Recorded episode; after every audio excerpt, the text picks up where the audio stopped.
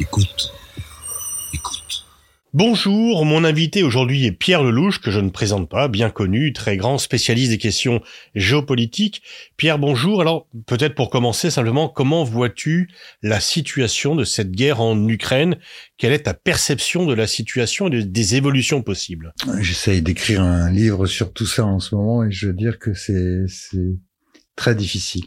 En réalité, cette, euh, cette affaire est une, une longue histoire puisque la, la tension sur euh, le statut de l'Ukraine est une histoire qui a, qui a commencé il y a un siècle en réalité, euh, lors de la première indépendance de l'Ukraine, euh, au moment de la fin de la Première Guerre mondiale.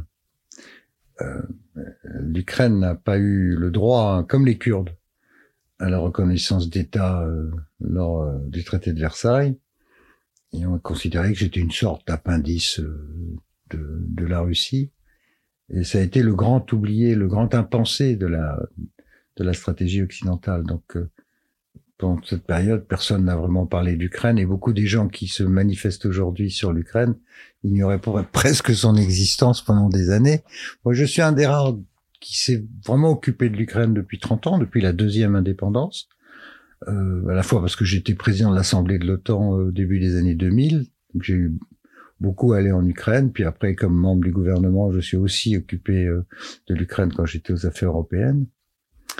Et donc j'ai eu euh, la chance d'être là-bas au moment de du premier Maïdan dans les avec avec Yushchenko dans les années 2003-2004, puis le, second en 2014 où il n'y avait pas d'autres Français d'ailleurs sur place. Hein. C'est dire à quel point c'était pas dans les écrans radars du tout. Donc la question de fond, depuis le début, c'est à qui, appartient l'Ukraine? Est-ce que l'Ukraine est une partie intégrante de la Russie? Ce que croient les Russes, tous les Russes d'ailleurs. Blanc, rouge à l'époque, il y a 100 ans, ou, ou euh, Gorbatchevien, ou... Euh, euh, j'ai pas vu beaucoup de Russes qui considéraient que l'Ukraine n'était pas n'était pas partie intégrante de leur histoire et de la Russie. Donc à qui, appartient soit à la Russie, soit à l'Europe et à l'Occident. C'est la thèse, euh, c'est la thèse qu'on entend aujourd'hui des voisins et puis maintenant euh, euh, candidature à l'Union européenne, etc. Donc il y a une espèce de depuis euh, depuis 30 ans et une sorte de guerre sourde sur le statut de l'Ukraine. Mais est-ce qu'elle n'aurait pas pu avoir des relations avec l'un et l'autre? C'était un peu le c'était un peu le rêve. Enfin moi j'ai toujours pensé que elle pouvait jouer le rôle d'un pont euh, euh, neutre entre l'Est et l'Ouest, mais membre de l'Union européenne à terme, comme ça a été le cas, rappelez-vous, pour, euh, pour l'Autriche ou pour la Finlande. Donc on pouvait imaginer un autre devenir que cette euh, horrible boucherie qui a lieu en ce moment depuis un an. Qu'est-ce qui, what went wrong? Qu'est-ce qui s'est mal passé? Comment en est-on arrivé là? Je pense que bon, euh, il y a ceux qui pensent que Poutine est fou, que c'est Hitler. Il y a tous ceux qui réécrivent cette guerre comme étant une sorte de poursuite de la deuxième guerre mondiale avec un autre Hitler qui s'appellerait Poutine. Je crois que c'est complètement absurde. Je, pense que euh, il y a cette euh, volonté russe de conserver l'Ukraine, c'est clair. Ils ont jamais varié, jamais. En revanche, chez nous, il y a eu beaucoup de naïveté. Il y a eu euh, l'idée, par exemple, que on pouvait complètement désarmer. Euh, depuis 30 ans, on a, on a réduit à néant nos, nos, nos budgets militaires. Hein. Euh, on se retrouve avec 200 avions, 200 chars dans un pays comme la France ou en Allemagne. donc, politique totalement déraisonnable, considérée, qui considérait que les guerres, ça appartenait au passé, donc on pouvait faire autre chose. On s'est mis euh, pieds et poings liés derrière l'Allemagne dans euh, l'addiction au, gaz russe bon marché. Euh, et on a laissé faire les Allemands, avec en plus un élément de politique intérieure allemande qui était les Verts et donc la lutte contre le nucléaire. Donc il fallait faire du gaz bon marché russe. Donc on s'est mis pieds et poings liés entre les mains des Russes, on a désarmé et on a considéré que l'Ukraine, ça se résoudrait tout seul tout en élargissant l'OTAN, parce qu'en même temps, euh, sous la pression des Américains, on a fait rentrer dix nouveaux pays dans l'OTAN. Et la question qui se posait, c'était est-ce que l'Ukraine doit ou pas rentrer dans l'OTAN? Et la dernière fois que la, la, selon toi? Bah, la dernière fois que ça s'est posé, c'était à Bucarest en 2008. Et la France et l'Allemagne en 2008 ont, pensé que c'était un casus belli pour les Russes et qu'il fallait pas que euh, l'Ukraine rentre, ni la Géorgie d'ailleurs. Et euh, on a pris la plus mauvaise des, des postures possibles, puisqu'on a dit que l'Ukraine et la Géorgie allaient rentrer dans l'OTAN, c'est dans le communiqué, mais enfin pas tout de suite. Donc en réalité, on a donc c'est un cumul de deux mauvaises euh, solutions. Donc on a été chercher les Russes sur leur terrain en leur disant bah ça va être l'OTAN, mais en même temps on a laissé ces deux pays sans protection. Hmm. Résultat des courses, quatre mois plus tard, euh, euh, Saakashvili ayant fait quelques bêtises euh, en Géorgie, les Russes sont entrés en Géorgie. Et euh, rappelez-vous le voyage de Sarkozy en plein été euh, en 2008 pour stopper les chars russes à 40 km de Tbilissi. Mais euh, quelques temps après, en 2013, euh, la question se pose à nouveau pour l'Ukraine. Euh, là, l'Europe envoie une troïka pour essayer de nouer des liens avec l'Ukraine et de la rapprocher de l'Union européenne. Et Poutine dit non. Poutine invite le président ukrainien de l'époque, qui était plutôt pro-russe, Yanukovych, qui était président du parti des, de l'Est de l'Ukraine, euh, en lui disant non, tu vas pas en Europe, voilà 5 milliards de dollars. Yanukovych prend les 5 milliards, mais la rue se lève, c'est la révolution de Maïdan, il est renversé et la guerre commence. Poutine prend la Crimée et envoie des petits hommes verts aider les, les indépendantistes du Donetsk. Et c'est le début de la guerre, parce que la vraie guerre d'Ukraine commence en 2014. Là, on est à la phase suivante. Euh, mais alors, cette guerre, elle a changé de nature. Donc au départ, il s'agit du statut de l'Ukraine, neutre ou pas neutre. C'est devenu ensuite le statut d'un certain nombre de, provinces à l'est de l'Ukraine, qui étaient un peuplement russe. Hein. Il faut bien voir que l'Ukraine, c'est un, un pays composite. Toute la partie ouest de l'Ukraine était sous contrôle autrichien, polonais, autrichien, lituanien, suivant les époques mais elle est de civilisation, cette partie-là euh, européenne, d'ailleurs a fait une ville européenne en réalité. Puis toute la partie est, en revanche, a été peuplée par des Russes depuis Catherine II, depuis la conquête de la, de la Crimée. Et il y avait d'autres gens aussi, beaucoup de Grecs, par exemple, à Odessa. Euh, il y avait aussi une grosse population juive, aussi bien dans le sud, vers Odessa, que dans la partie euh, occidentale, vers Kiev. Euh, et c'est cette population, d'ailleurs, qui a, qui, a, qui a, subi euh, des choses affreuses euh, au moment de la, deuxième guerre mondiale quand les, nazis sont arrivés.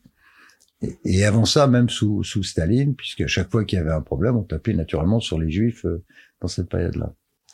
Donc voilà. Et alors, ce qui se passe depuis un an, c'est que la guerre, qui au départ donc est une affaire de statut de l'Ukraine et éventuellement de d'accord d'autonomie pour les régions euh, russophones, s'est transformé en une espèce de guerre civilisationnelle entre l'Ouest et l'Est, où euh, on a une espèce d'échelle de cocotier où chacun monte dans les invectives. Euh, du côté américain, Biden très tôt euh, traite traite Poutine de tueur, d'assassin. Aujourd'hui, Poutine est inculpé par la Cour pénale internationale comme criminel de guerre. Et de l'autre, euh, il y a des Russes qui vous disent qu'ils sont en guerre contre l'Occident euh, de façon définitive. Donc c'est une guerre existentielle de la Russie contre l'Occident, li liguée contre contre elle. Donc 28 pays. Hein. La Russie est en guerre contre l'Occident qui lui fait la guerre. Et nous, nous pensons que c'est la guerre du, du bien contre le mal. C'est le discours de Biden à Varsovie. Il y a le mal et puis il y a le bien. Et nous, nous sommes le bien. Donc on est on est dans une échelle de cocotier qui est qui est extraordinairement dangereuse. D'abord, il n'y a pas de fin, il n'y a pas de négociation possible puisqu'on a affaire à des criminels. Et puis il y a quatre puissances nucléaires quand même dans cette histoire. Il y a euh, il y a les États-Unis, la Russie, l'Angleterre et la France. Ça fait beaucoup d'ingrédients euh, euh, extrêmement périlleux. Ajoutez à ça que la Russie et l'Ukraine, c'est les deux premiers producteurs de nourriture dans le monde. D'engrais, de, de, de, blé, euh, céréales, euh, céréales. Ajoutez à ça qu'on a affaire aussi aux principaux fournisseurs de gaz en dehors des États-Unis et du Qatar, ben c'est quand même la Russie qui est le numéro un. Donc on a à la fois des des répercussions euh, géoéconomiques euh, massives sur tout un tas de peuples. Euh, j'étais récemment en Égypte. L'Égypte, elle marche au, au, au grain, au blé russe hein, depuis depuis des années. Donc des répercussions économiques considérables, un affrontement qu'on croyait oublié, mais alors qui est devenu maintenant existentiel entre l'Est et l'Ouest, la liberté contre le mal, et un problème militaire sur le terrain qui est extrêmement euh, difficile, puisque la Russie a rencontré de graves difficultés devant Kiev, elle a en fait raté complètement le début de son opération, qu'elle croyait une... D'ailleurs, nous aussi, hein, les services américains étaient convaincus que tout ça se réglerait en trois jours, ce serait un remake de la Crimée. C'est pas ce qui s'est passé. Les Ukrainiens avaient été entraînés par les Américains et les Britanniques depuis 2014, donc ils ont su résister. Les services de renseignement américains avaient parfaitement prévu l'arrivée des soldats russes presque à, la minute près, euh, avec les objectifs, tout ça a été connu à l'avance, donc ils ont résisté. L'armée russe a dû se reculer. Enfin, le problème, c'est que il y a un différentiel de 1 à 3, 1 à 4 entre la population russe et la population ukrainienne que Poutine a les moyens de faire venir euh, sans arrêt des hommes et des armes sur le front, et qu'on a une situation qui, après avoir été favorable aux Ukrainiens, est maintenant bloquée. Et euh, chacun se prépare à ce que j'appelle l'offensive de la Somme, c'est-à-dire la, la mère de toutes les batailles qui devrait intervenir d'ici l'été. Euh, avec des dizaines de milliers de morts. Avec même plus que ça, puisqu'on en est probablement aujourd'hui pense qu'il y a 200 000 euh, soldats russes qui ont été tués et blessés, et, et, probablement pas loin du côté ukrainien. Il doit y avoir 100 ou 150 000 morts et blessés militaires, plus euh, au moins 30 ou 40 000 morts civils. On est déjà à 400 000 morts et morts et blessés dans cette affaire. C'est une c'est une véritable boucherie avec des destructions euh, de villes entières euh, ça risque de se perpétuer jusqu'à l'été et aucun règlement en perspective puisque dans cette dans cette espèce d'escalade verbale aux extrêmes des deux côtés, euh, la diplomatie n'a plus aucune place. Euh, c'est même considéré comme un crime. Le premier qui dit qu'il faut négocier passe pour un traître et un poutinien. Et moi, je n'ai cessé de dire depuis le début de cette guerre, d'abord, qu'elle aurait pu être évitée si on avait pris au sérieux euh, les propositions russes du mois de décembre euh, précédent, 2021, que qu'on a considéré comme un ultimatum sans intérêt du côté occidental. Bon, la guerre a commencé. Depuis, il y a eu quelques tentatives de, de, de, de médiation au tout début, par les Ukrainiens eux-mêmes d'ailleurs, qui, qui l'ont souhaité. Il y a eu quelques réunions en Turquie, et puis ça s'est arrêté. Le président français a essayé plus ou moins, il a beaucoup téléphoné, mais ça n'a rien donné. Du coup, il s'est fait ridiculiser aussi bien par les Ukrainiens que les Polonais, les Baltes et autres, qui ont même inventé le verbe macroner, qui consiste à parler pour ne rien dire. Donc Macron ne dit plus rien, il va maintenant embarquer dans le dans le wagon euh, otanien et on ne dit plus rien. Donc plus de diplomatie. Alors c'est curieux parce que tu, tu as fait des études à Harvard, tu as présidé l'Assemblée parlementaire de l'OTAN, tu étais dans les années guerre froide considéré comme atlantiste, et c'est pas une insulte, c'est un constat bien sûr. Euh, et, et, là, tu es quand même très critique par rapport à la politique de l'OTAN vis-à-vis de cette guerre. Oui, bah, moi j'ai toujours, d'abord, je suis un vieux gaulliste, donc j'ai toujours été euh, mu par l'intérêt national. Quand euh, il y a eu un test fondamental de, de pour l'avenir de l'Europe qui était la, la, bataille des euromissiles entre 1979 et 83. Tout le monde l'a oublié, mais l'histoire des Pershing et des SS-20, l'enjeu c'était la neutralisation de l'Allemagne. Est-ce que la neutralisation de l'Allemagne était dans l'intérêt de la France? Non. Donc il fallait avoir des missiles américains. La position d'ailleurs à prise prise à Mitterrand, à Mitterrand mmh. contre Giscard. Mmh. Giscard voulait pas s'en mêler. Et moi j'ai commencé ma vie publique en écrivant contre Giscard euh, qu'il fallait au contraire euh, soutenir le déploiement de, de, missiles pour empêcher la neutralisation de l'Allemagne. Donc, euh, tant qu'on était dans ce profil-là, considérer qu'une OTAN avec l'Allemagne à l'intérieur était dans l'intérêt de la France, oui. Mais après, quand on est passé à l'étape post-guerre froide, quelle était la bonne stratégie? C'est un autre débat. Est-ce que aujourd'hui la bonne stratégie consiste à à diaboliser euh, l'adversaire en disant bah, c'est Hitler, donc faut aller jusqu'au bout. Bah, bah, quelle est la quelle est la logique d'une position de ce genre?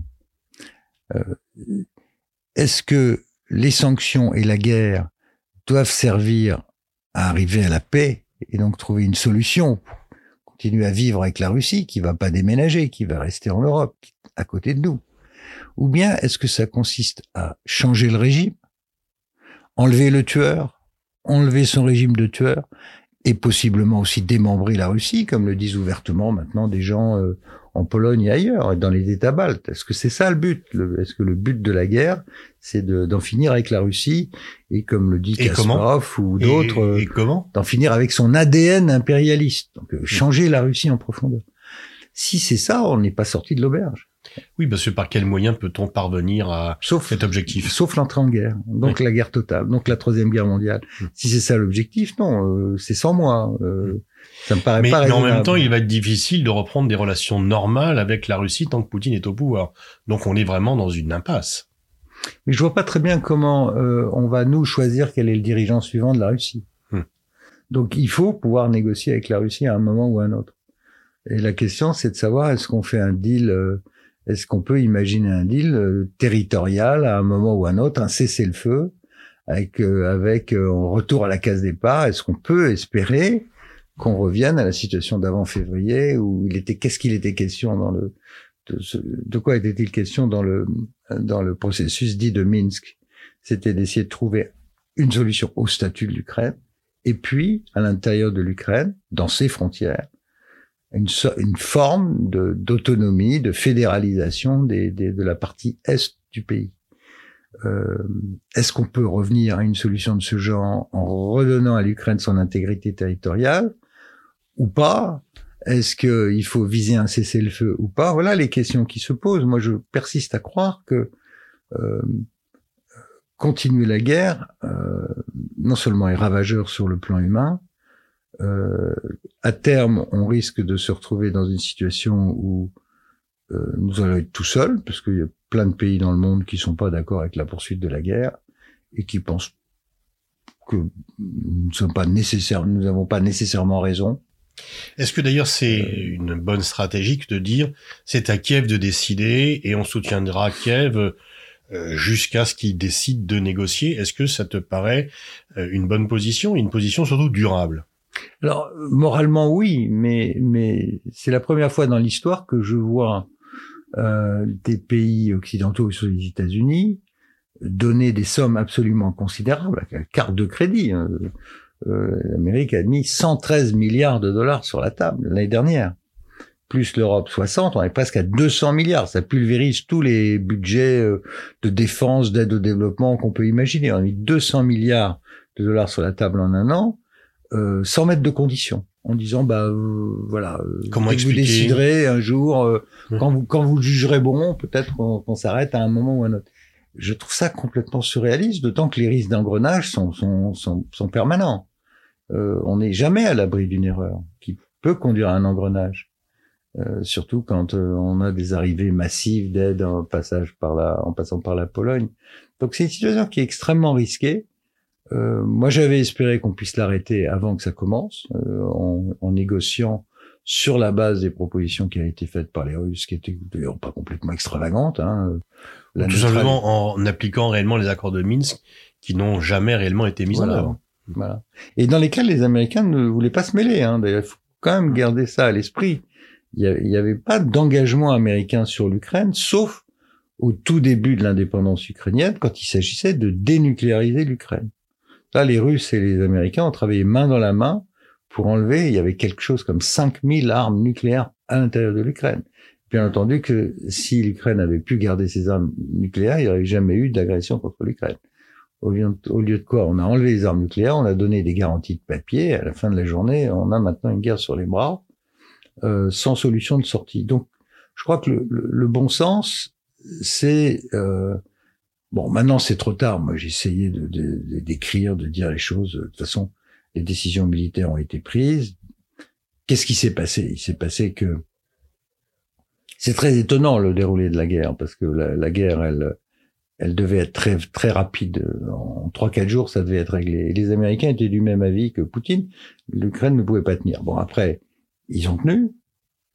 Et donc le mois de mars a été terrible pour l'armée russe qui s'est retirée. Et au mois d'avril, les Américains ont décidé de s'engager militairement en envoyant un maximum de moyens, alors qu'ils avaient dit au tout début qu'ils retiraient leurs forces, qu'il y aurait que des représailles économiques. Un an après, donc au mois de février dernier, il y a deux mois, les décisions ont été prises euh, aux États-Unis et à l'OTAN pour donner à l'Ukraine les moyens de sortir de l'enlisement actuel, c'est-à-dire de donner une force euh, offensive capable de percer les défenses russes. Donc pour ça, il faut des chars, il faut des, des, de l'artillerie à longue portée, et, et, tout ça a été acté. Dans la réalité, depuis un mois, on s'aperçoit que une chose c'est de le dire, une autre c'est de le faire. On s'aperçoit qu'on sait plus fabriquer les obus, on s'aperçoit qu'il y a qu'en réalité il y a très peu de chars en état de rouler euh, dans les stocks euh, européens parce que tout le monde avait arrêté les usines de chars. Nous, les premiers en France, on ne sait plus construire un char plein de chars étaient en Espagne et ailleurs, mais ne roulaient plus, donc il faut les remettre en route. Et on est en train de, péniblement de réunir peut-être 80, 100 chars euh, léopards et autres euh, en Europe. Est-ce que est-ce que ça est-ce que ça va suffire? Pour faire parce qu'il y a plus de matériel côté ukrainien, comme tu l'as dit, plus de monde, de soldats du côté russe. Là, ils sont en train de, ils ont, commencent à avoir des annonces dans lesquelles ils vont ils vont recruter 400 000 soldats de plus, donc ils sont 300 000. Ils ont commencé la guerre avec 150 000 hommes. Là, ils en sont à 300 000, malgré les pertes. Ils vont, semble-t-il, en recruter 400 000 autres. Euh, ils sont en train d'avoir des armes qui viennent d'Iran, de Corée du Nord et peut-être même demain de Chine. Donc il va y avoir un approvisionnement militaire euh, côté russe. Côté occidental, on bute sur des problèmes. Euh, un, un, canon César, il faut deux ans pour le faire. Et même en accélérant Hmm. les cadences, on va arriver à un an et demi. Un Aimar, qui sont les lance-missiles euh, extrêmement sophistiqués américains, il faut deux ans pour les faire. Les Ukrainiens ont brûlé euh, le gros des stocks de, missiles Stinger et Javelin côté américain, et les Américains commencent à, à s'inquiéter de la baisse de leur stock, alors qu'ils ont probablement une guerre avec la Chine sur Taïwan dans les, dans les années qui viennent. Et donc, on va se heurter à un problème de rareté. Donc, ce que je pense, c'est ce que pense aussi le chef d'état-major américain, qui est pas un, amateur, euh, général Miley, il dit euh, Je doute que l'Ukraine réussisse à faire une offensive en 2023 qui soit victorieuse. Victorieuse, ça veut dire qu'on perce les forces russes, on les repousse, on reprend la Crimée et on libère l'essentiel du territoire ukrainien. Le général américain dit, paraît douteux de faire ça en 2023. Qu'est-ce que ça veut dire? Ça veut dire que la guerre va encore durer jusqu'en 2024 ou bien à un moment, il faut essayer de trouver les moyens d'un cessez Est-ce que les Américains vont un jour lâcher l'Ukraine? Possible. Mmh. Euh, D'abord, on entre en année euh, présidentielle, euh, électorale. Euh, ça y est, ça commence. On est en avril. C'est le début de la campagne présidentielle. Il y a de commence à avoir des tensions à l'intérieur du parti républicain avec des gens qui disent bon, la politique du chèque en blanc, on va pas pouvoir la continuer alors que les déficits euh, budgétaires américains sont absolument stratosphériques et euh, et donc ils sont eux-mêmes dépendants d'achats d'obligations américaines, par exemple, par les Chinois et d'autres. Donc c'est pas très raisonnable de continuer à financer à, à fond perdu une, une guerre euh, quelque part en Europe, alors que c'est pas l'Europe la principale priorité des Américains, c'est plutôt la Chine. Donc il y a beaucoup de voix qui aux États-Unis commencent à dire euh, qu'il y a un problème. Mais mais mais le parti républicain est divisé. Il y a aussi ceux qui disent que si euh, l'Ukraine perd, c'est la Chine qui gagne et l'Amérique peut pas se permettre de laisser la Chine gagner. Donc la question de la de la poursuite de l'aide américaine à l'Ukraine est ouverte et, et, avec les États-Unis, tout est possible. Ils sont capables de faire une guerre et puis de laisser tout tomber derrière. Et donc c'est un peu imprudent de la part Vietnam, des Européens. Comme en Afghanistan, comme euh, en Irak. Euh, et, et, donc la réponse européenne aujourd'hui de dire on, va, on s'en remet aux États-Unis pour notre sécurité, c'est la seule solution, n'est pas tout à fait cohérente. Moi je crois qu'on est en plein délire en Europe. Euh, on est en plein délire. D'abord, on a, on a, on a désarmé. ensuite, on s'est donné corps et bien aux Russes. On s'aperçoit maintenant que ça marche pas et on est en train de se donner corps et bien aux Américains à un moment où les Américains pensent à autre chose. Ils sont déjà dans la guerre suivante qui est avec la Chine. C'est pas, c'est pas une guerre européenne le sujet, c'est comment rester la première superpuissance du monde, alors qu'en face de vous, vous avez un pays d'un milliard et demi de personnes qui sont au moins aussi bons que vous sur le plan économique, dont la marine va dépasser la marine américaine, c'est déjà le cas. Donc il y a un vrai sujet. Comment est-ce que l'Amérique, qui a une façade pacifique énorme, s'occupe aussi de cette zone-là? Et ils sont en train de constituer une autre temps euh, avec euh, euh, qui s'appelle euh, qui s'appelle ANSUS, qui s'appelle AUKUS et qui s'appelle le Quad, avec l'Australie, la Nouvelle-Zélande, la Corée du Sud, le Japon, l'Inde, essayer de regrouper les pays de la région pour résister aux Chinois. Donc la vraie bataille pour l'Amérique, elle est là. À terme, qu'est-ce qui va se passer sur l'Ukraine du côté américain? C'est extrêmement théorique. Euh, tant que Biden est là, il lui-même est très engagé sur l'Ukraine depuis des années. Euh, le département d'État aussi, mais le Pentagone euh, se pose des problèmes, hein, en jugé par euh, par tout ce qu'on peut lire sur les déclarations des, des, des, militaires américains. Ils veulent pas non plus vider complètement les stocks. Là, ils ont réinvesti massivement pour faire redémarrer leur outil industriel, comme nous, nous essayons de le faire en France, mais il faut du temps. Il faut des matières euh, rares. Il faut former les gens pour ouvrir des usines d'armement. Euh, il faudra au moins deux trois ans. Et pendant cette période, euh, il serait pas mauvais d'essayer de voir s'il n'y a pas une solution diplomatique. Bien, c'est sur ce, cette préconisation que l'on va s'arrêter. Merci Pierre pour euh, ce tour d'horizon.